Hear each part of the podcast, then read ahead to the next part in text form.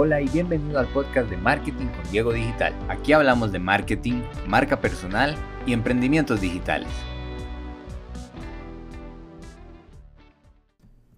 Episodio 4. Define tu plataforma de contenido. Feliz 2020, no nos vemos desde el año, bueno, no nos escuchamos desde el año pasado, esperando que de verdad para ti sea un año muy provechoso. Y siguiendo el tema de la marca personal, hoy vamos a hablar de un tema que es muy importante a la hora de emprender en Internet con un negocio o una marca personal. Es el hecho de definir cuál va a ser la plataforma por la cual vamos a dar valor a nuestros usuarios. Esos usuarios que eventualmente se pueden convertir en futuros clientes o miembros de nuestra comunidad. ¿Cómo vamos a definir cuál va a ser la plataforma en la que vas a entrar? Pues va a depender mucho de tus gustos y con qué te sientas más cómodo. Por ejemplo, no todo el mundo se siente cómodo hablando enfrente de una cámara, pero sí que podría hacer un podcast como este y hablarle a un micrófono sin ningún problema. O puede ser que ninguna de esas dos se te den bien y te guste más, por ejemplo, escribir. También puedes especializarte en brindar contenido a través de una red social. Si lo tuyo son las fotografías, podrías tener toda una marca personal basada en una plataforma como Instagram. Con el tema de las redes sociales, de verdad que hay varias que nos sirven para eh, ir creando nuestra marca personal. El caso de LinkedIn, Facebook, Instagram. Por medio de todas estas eh, redes sociales sí que se puede crear una marca personal de eh, mucho valor. Sin embargo, mi recomendación es que si a largo plazo queremos vender, queremos posicionarnos, algo que yo recomiendo mucho a la gente que quiere eh, hacer una marca personal es invertir en una plataforma propia, en una página web. Con WordPress uno puede crear cosas bastante profesionales y darse a conocer. WordPress es una herramienta de uso libre para crear páginas web. Sin embargo, para crear una página web sí vamos a necesitar de eh, una inversión inicial.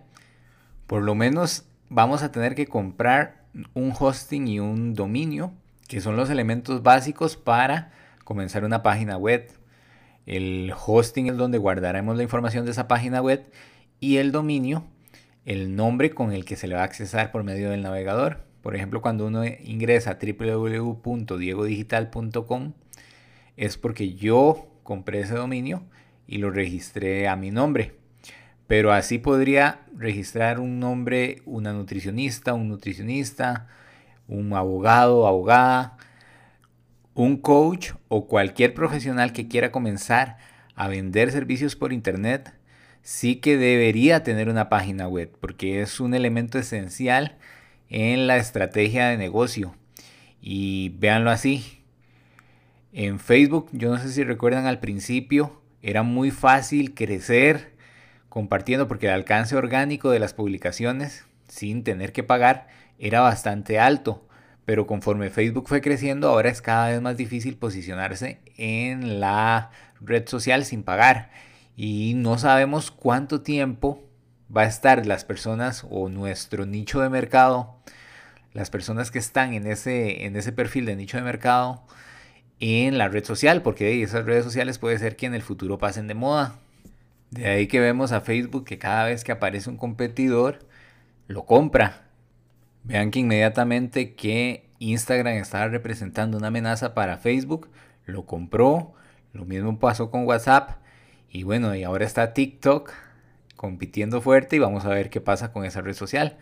Pero lo que quiero decirles con esto es que digamos en las redes sociales nosotros estamos, pero estamos jugando en, la en una cancha prestada, con unas reglas que las pone otro. En cambio en una página web en cambio, una página web viene siendo mi casa, donde yo pongo las reglas del juego y todos los contactos que haga por medio de mi página web, los leads, los, los seguidores que capte con mi contenido y las ventas que haga por medio de mi sitio web van a ser información que me pertenece a mí.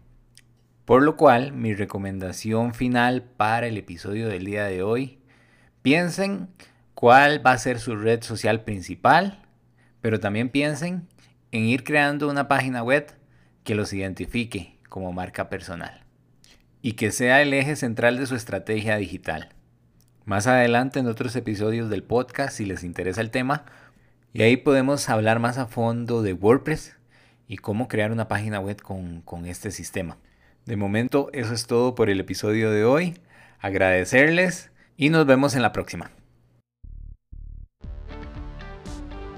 Este fue el podcast de Marketing con Diego Digital.